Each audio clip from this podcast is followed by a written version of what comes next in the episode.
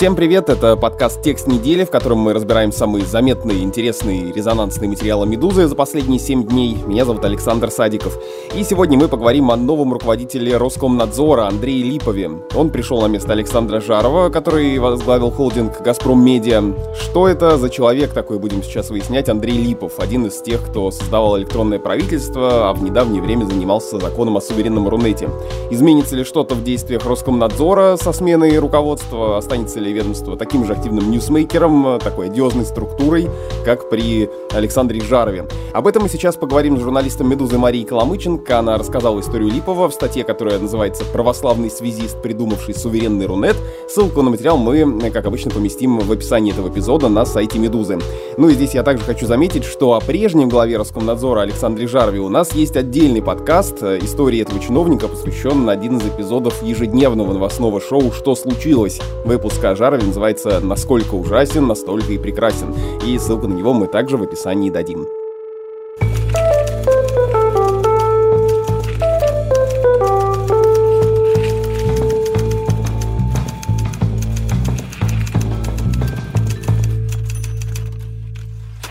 Маша, привет. Привет. Андрей э, Липов в твоем материале характеризуется как, цитата, «незаметный чиновник из администрации президента, чья официальная биография помещается в два абзаца». Я э, посмотрел эту э, ссылку и эту биографию, и действительно очень коротко. Родился в Москве, учился в Институте радиотехники, электроники и автоматики, работал, далее такая очень обтекаемая формулировка, на различных должностях в области информационных технологий и связей. И вдруг потом в 2008 году появляется, пришел на работу в департамент госполитики в области информатизации информационных технологий и женат, трое детей. Все. А, так а, что же э, известно нам об Андрее Липове? Он действительно такой очень непубличный человек – в принципе, о его существовании я знала просто потому, что он курировал все-таки в администрации президента профильный департамент, и было понятно, что все последние законодательные инициативы, которые у нас появляются, так или иначе этот департамент либо разрабатывает, либо утверждает. То есть а, отраслевому сообществу-то про Андрея Липова известно, но исключительно про его существование. Сам по себе он практически не давал интервью, в сети есть буквально одно в печатном виде его интервью и одно видео на YouTube. И его биография до прихода в Минкомсвязь, ты правильно отметил, она, в общем, покрыта неким мраком, везде одна и та же формулировка используется туманная. Мы попытались разобраться, каким образом он попал в Минкомсвязь. А, и а... ты узнала такие, на каких этих различных должностях он работал? Да, собственно, там получилось все довольно просто. У него есть отец, который кандидат технических наук, но в области сельскохозяйственного машиностроения. И он заслуженный ученый. Еще в 90-х Борис Ельцин награждал его государственной премией. И Андрей Липов в какой-то момент после окончания университета пошел по стопам отца, он пришел в Институт сельскохозяйственного машиностроения, защитил там кандидатскую диссертацию, то есть вот эта пометка, которая фигурирует в биографии Липова официально о том, что он кандидат технических наук, это действительно правда, но тут стоит отметить, что он кандидат технических наук в сфере выращивания овощей, так скажем, то есть его кандидатская диссертация была посвящена технологиям выращивания овощей в защищенном грунте. И дальше дальше он очень долго работал бок о бок с отцом, у них было совместное предприятие, которое было создано в рамках вот этого НИИ. Это была некая коммерческая контора, которая занималась различными частными подрядами, в том числе была подрядчиком Минсельхоза. И в дальнейшем в России просто тогда было такое интересное время, только-только проникал в Россию интернет, и в начале 90-х как раз Курчатовский институт запустил первую научную сеть. И тогда все НИИ стали быстренько-быстренько подключаться к интернету. Это такая была общая тенденция, и как раз ее возглавил Курчатовский, но дело в том, что Курчатовский не входил в Российскую Академию Наук и исторически в нее не входит, он подчиняется правительству. И поэтому в РАН тогда решили, что как бы мы не очень хотим пользоваться их услугами. Зачем, если мы можем сделать сами? У нас есть свои академики. Это был такой некий и предмет гордости их. Все-таки мы не очень хотим пользоваться услугами коллег. Мы тут сами с усами. А они делали как? Я немножко не понимаю. Это угу. свой э, мини-интернет, своя локальная сеть, или это просто свое собственное подключение к э, всемирному интернету? Ну, тогда не было как такового еще, скажем так, всемирного интернета, то есть это поначалу были сети между несколькими НИИ, потом это была сеть, когда там наши российские НИИ подключили к иностранным коллегам, то есть протянули туда линию. Так это постепенно развивалось все. Какого-то такого всемирного интернета, как мы сейчас его рассматриваем, его тогда все-таки не существовало, не было еще всех вот этих вот телекоммуникационных линий, которые объединяли весь мир. Тогда это было такое первоначальное движение, и вот, собственно, в Российской Академии Наук решили, что они могут без коллег из Курчатовского это все сделать, и создали в рамках Российской Академии Наук провайдера Online Resource Center, ORC он назывался. И где же здесь на этом таймлайне появляется Андрей Липов? Андрей Липов стал одним из создателей провайдера ORC вместе с рядом других детей-академиков. Собственно, академик Жищенко, который сделал а, большую телекоммуникационную сеть РАН, у него тоже есть сын Михаил, и, как сказали мои источники, он также был одним из менеджеров ORC. Кроме того, есть еще один академик Андрей Гончар, чей сын также работал в этом провайдере. И, собственно, коллеги говорят о том, что это был такой небольшой на самом деле московский провайдер, и они даже характеризуют его как некого провайдера, который был создан в рамках Академии наук для того, чтобы деньги, которые Российская Академия наук тратит на доступ к интернету, не уходили куда-то к левым людям, скажем так. То есть академики могли таким образом образом еще немножко зарабатывать копеечку, вот создав при Российской Академии Наук своего такого провайдера и получая средства за доступ к интернету от всех институтов, которые им пользовались. Это вот такой вот небольшой был бизнес академиков возле Российской Академии Наук. Провайдер действительно был небольшой, потому что даже покупатели этого провайдера в 2007 году он был продан компании NetByNet, и совладелец NetByNet, с которым мы пообщались, говорит о том, что бизнес не развивался там дальше нескольких бизнес-центров и институтов Академии наук. Он при этом отмечает, что у них была своя телекоммуникационная сеть на юго-западе Москвы, и это был ценный ресурс, поэтому NetByNet решил его купить. Кроме того, там была сложившаяся команда менеджеров. NetByNet туда, в принципе, активно скупал различных небольших провайдеров, и именно поэтому сейчас NetByNet — это крупная сеть. Вот. И их просто заинтересовал этот актив, он был не слишком дорогой по тем меркам. Говорят, что его купили за одну годовую выручку. Годовая выручка составляла, по данным Spark, ну, порядка 65 миллионов рублей у этой компании. Вот таким образом Андрей Липов прокачался, скажем так, в телекоммуникационной отрасли, плюс заработал какой-то первый капитал. Он был, получается, бизнесменом до того, как пришел в Минсвязь. И вот, наконец-то, начинается 2008 год, когда биография Липова становится более официальной. Ну, то есть нам о ней известно гораздо больше. Как он вообще попал в департамент политики в области информатизации информационных технологий, такое длинное название, трудно выговорить. И причем здесь Игорь Щеголев. В 2008 году министром связи довольно неожиданно стал Игорь Щеголев, человек, который не имеет отношения, в принципе, к телекоммуникации, к сфере связи. Он бывший журналист, и он очень долго был руководителем протокола Владимира Путина. И в 2008 году был назначен министром связи просто потому, что вокруг предыдущего министра Леонида Реймана тогда разгорелся большой скандал, и было понятно, что на этой должности ну, нельзя его продлевать. Поэтому Щеголев был выбран, как говорят мои собеседники, просто потому, что вот он такой надежный человек, который которого Путин давно знает. И он тогда стал собирать свою команду, и вот в 2008 году, сразу где-то после назначения Щеголева, через несколько месяцев в министерство пришел Андрей Липов. Тут надо отметить, что Андрея Липова абсолютно все люди, с которыми он знаком, которые, в принципе, имеют какой-то вес в сфере телекоммуникаций, называют человеком Щеголева. Причем не только мне.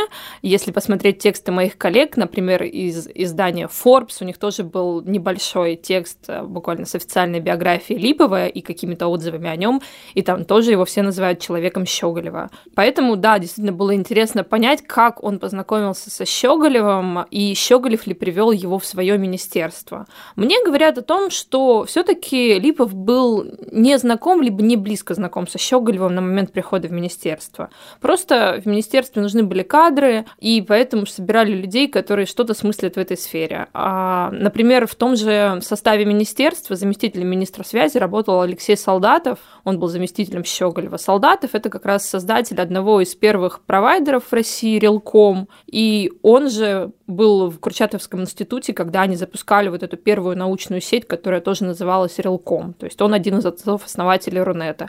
И он не человек Щеголева совершенно, его пригласили в министерство просто потому, что он хороший специалист в этой сфере. Поэтому, как говорит, например, Артем Ермолаев, который долгое время был главой Департамента информационных технологий Москвы, а вот в восьмом году он как раз стал начальником Липова, они, Щеголев и Липов, тогда не имели каких-то близких отношений, то есть просто он пришел туда консультантом изначально в департамент. А в дальнейшем уже в ходе работы он заслужил такое большое доверие Игоря Щеголева, и уже когда Щеголев затем переместился в администрацию президента, Липов последовал за ним. Звучит как втерся в доверие. Что-то в этом роде, да, но на самом деле он, говорят, такой очень исполнительный человек, это как раз как его характеризуют, что вот у него такой военный типаж, ему приказали, он делает. Возможно, поэтому он очень был полезен и удобен Игорю Щеголеву. Наверное, удобно, когда у тебя есть такой человек под рукой. Игорь Щеголев, я напомню, сейчас э, полпред президента в Центральном федеральном округе. Да, все верно. Он долго был помощником президента, а вот в 2018 году, когда правительство сменилось, его из помощников разжаловали в полпреда. Одним из таких значимых проектов, э, с которым связывают э, Липова, это реализация электронного правительства. Да, все верно. Он занимался реализацией электронного правительства в этом департаменте Минкомсвязи, где он сначала был консультантом, а через два года, который он возглавил, тоже такая очень быстрая карьерная лестница. И, например, Олег Рыков, который был советником Министерства связи, говорит, что все-таки в госорганах это такая очень неожиданная карьера. Мало кто продвигается там по служебной лестнице так быстро. Электронное правительство это тогда был такой огромный проект, который подразумевал под собой запуск э, портала госуслуг, системы межведомственного электронного взаимодействия между госорганами, которая позволит госорганам не бумажками друг между другом перекидываться, а в электронном виде передавать документы друг другу. То есть это был такой проект по цифровизации всей сферы госуслуг, всей сферы вот государственного взаимодействия он, безусловно, очень значимый, и я бы сказала, что они действительно реализовали его неплохо, скажем так. Я как пользователь просто могу судить, потому что портал госуслуг действительно очень круто работает, что сказать. А есть система межведомственного электронного взаимодействия, которая тоже работает между госорганами, и, насколько я знаю, там по отзывам различных айтишников из разных госорганов, она тоже действительно очень крутое нововведение. То есть это был очень масштабный передовой проект, но при этом он был омрачен некоторым скандалом, потому что в какой-то момент Генпрокуратура предъявила претензии Минкомсвязи и Ростелекому в связи с контрактами на реализацию этого проекта. Генпрокуратура прокуратура обнаружила там, что цены на оборудование и софт очень сильно завышались. Оборудование и софт, которые Ростелеком покупал для Минкомсвязи, для реализации этого проекта, как единственный подрядчик по проекту электронного правительства. И там фигурировала очень большая сумма, порядка 300 миллионов рублей, которую якобы на этом всем Ростелеком заработал не очень честно. Но когда Генпрокуратура передала материалы своей проверки в МВД, чтобы решить, нужно ли заводить уголовное дело, в МВД сообщили, что они не нашли каких-то материалов, которые свидетельствовали бы, что там действительно есть уголовное преступление. То есть уголовное дело в итоге не заводили.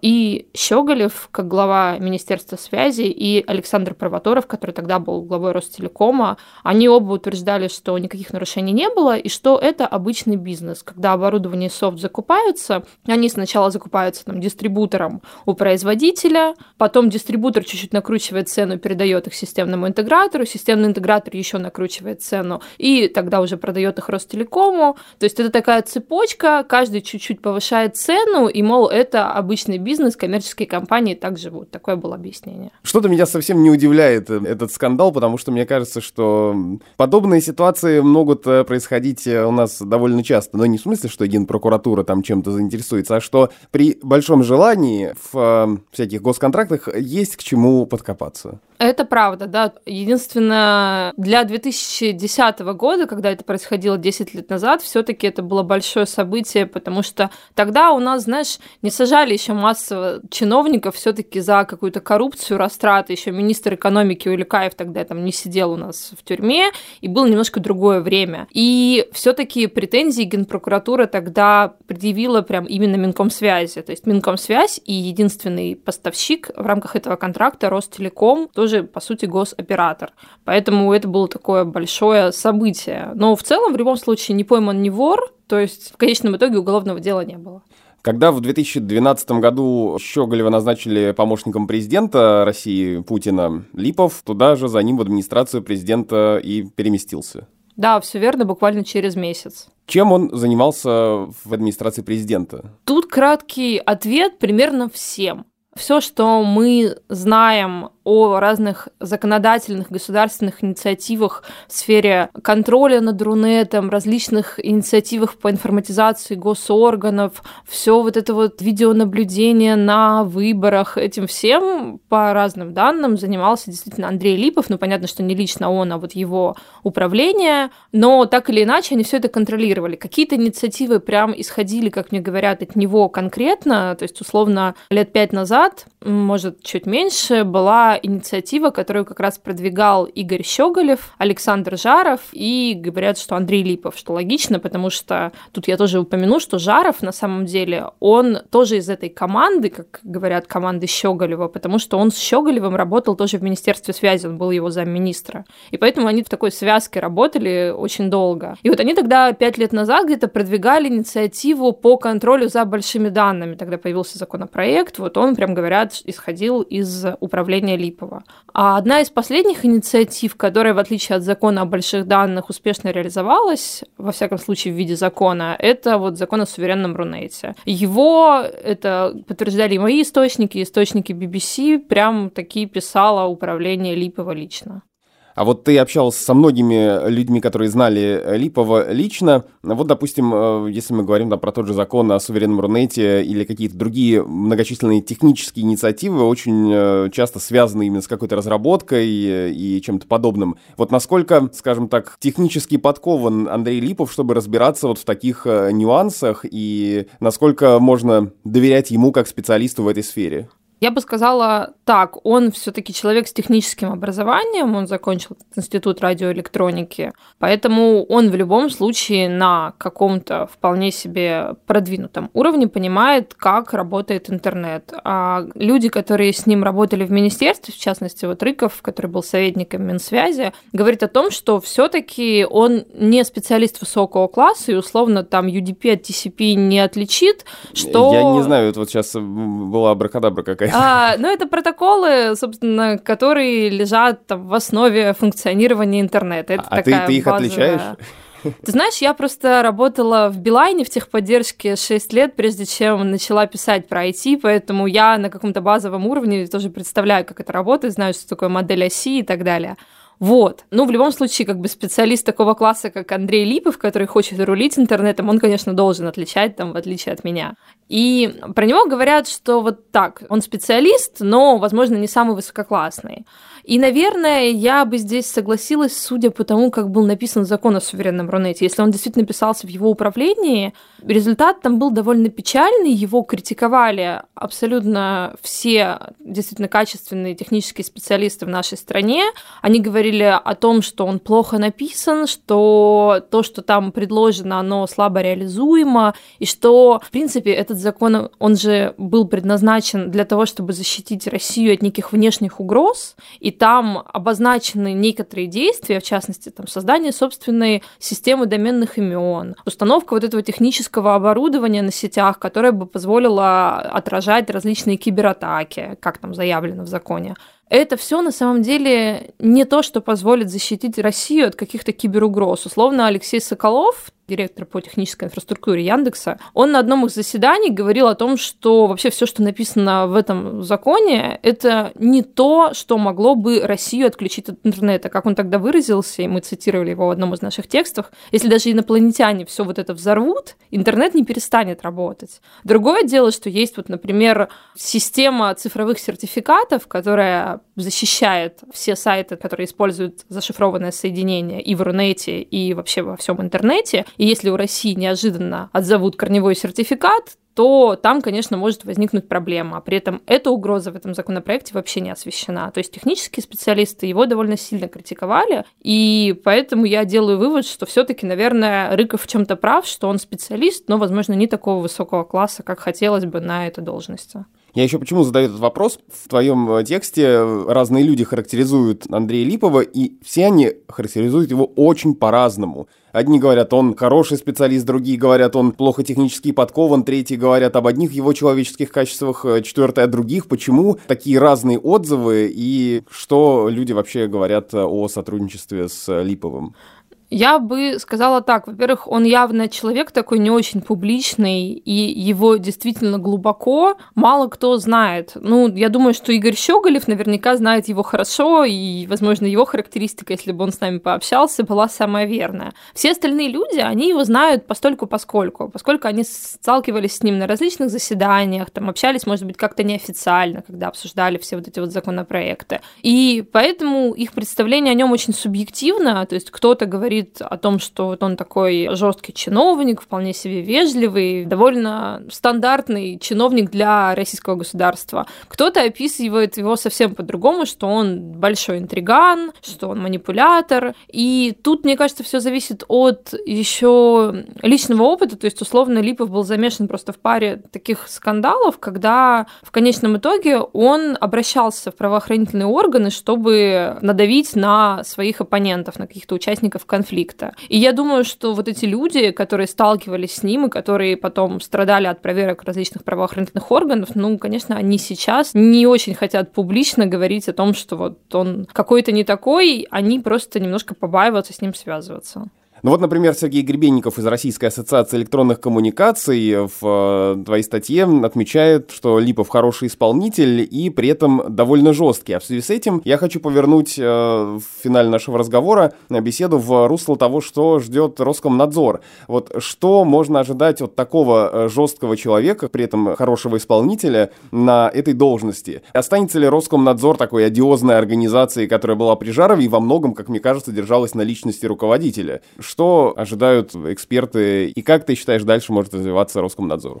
Мне кажется, что все-таки Роскомнадзор держался на личности Жарова только в публичном поле, потому что он такой очень яркий человек, который любит публичность. Но я бы не сказала, вот опять же, исходя из своего какого-то опыта взаимодействия с ним все-таки за 8 лет, который он был главой Роскомнадзора, как-то мы пересекались, я бы не сказала, чтобы он был каким-то очень уж жестким и сторонником прям каких-то карательных мер. И, в принципе, он очень часто говорил о том, что мы тут ни при чем, нам вот из ФСБ сказали делать, мы делаем. Например, как было с историей с Телеграм. Но при этом со стороны кажется, что вот там при Жарове Роскомнадзор э, стал из такого ведомства, которое просто выдает лицензии, карательным органом, интернет-цензором. Да, но не факт, что только из-за самого Жарова. Просто вот эти все законы, которые мы напринимали, кто-то же должен следить за их реализацией, кто-то должен исполнять, вести все вот эти вот реестры. И тут, возможно, Жарову просто хотелось каких-то больших полномочий, и он подвязался на это, скажем так. Ну, потому что Роскомнадзор, когда Жаров туда только пришел, был таким очень скучным ведомством, которое выдавало лицензии на связь, лицензии СМИ, там частоты выдавало операторам связи, и все, по сути. Вот у них такая была сугубо техническая функция. Поэтому Жаров тут, на мой взгляд, не то чтобы прям корень зла. Что касается Липова, он, во-первых, был инициатором закона о суверенном Рунете, который он сейчас в рамках Роскомнадзора будет и реализовывать, потому что подведомственное Роскомнадзору предприятие, Государственный радиочастотный центр, они как раз занимаются реализацией закона о суверенном Рунете. Поэтому будет, конечно, очень интересно посмотреть, как впервые чиновник то, что он написал, будет реализовывать на практике. Прям я даже не знаю, были ли такие прецеденты ранее в России. Второй момент, что Липова описывают как такого человека очень православного, это то, о чем мы с тобой не поговорили, что Игорь Щеголев и его хороший партнер Константин Малафеев, который известен как православный олигарх, и Андрей Липов, они все люди глубоко верующие. Они все ходят к одному и тому же духовнику, митрополиту Тихону, и, ну, я не знаю, насколько Андрей Липов ходит ли прям к нему, но а, Щеголев и Малафеев, да. И они все поклонники того, что один из моих собеседников охарактеризовал как цифровой сталинизм. То есть некие такие запретительные, карательные меры в цифровом пространстве. И все последние законопроекты, которые у нас там за последние 8 лет принимались, те 8 лет, что Липов был в администрации президента, они так или иначе проходили через него, и они одобрялись им. Поэтому нужно понимать, что всю текущую вот эту деятельность по закрепощению Рунета он поддерживает. Он в целом человек, который искренне верит в то, что нам угрожают, и поэтому нам нужно как-то защищать Рунет, защищать свое цифровое пространство, и поэтому я думаю, что он не будет публично очень активен, потому что он не такой человек, но в рамках Роскомнадзора наверняка будет происходить много всего интересного, и, возможно, те самые инициативы, которые Жаров не реализовал, ну, то есть некоторые вещи, за которые Роскомнадзор отвечает, они по факту реализовывались только на бумаге. Например, есть реестр анонимайзеров и VPN-сервисов, которые Роскомнадзор должен был вести, в которые они должны были выносить VPN, анонимайзеры и следить, чтобы те блокировали доступ к запрещенным сайтам. А если не делают это, то блокировать все эти VPN и прокси. Это на самом деле, ну, практически не работает, этого реестра нет. Я думаю, что Липов возьмется за вот такие инициативы, которые по факту не исполняются, но для выполнения которых уже есть определенный закон и, возможно, с большим рвением сейчас будет наверстывать упущенное Жаровым.